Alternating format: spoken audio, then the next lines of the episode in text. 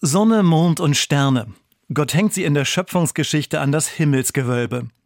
Die Bibel macht die Gestirne zu Lampions, während Babylonier und Griechen sie als Götter verehren.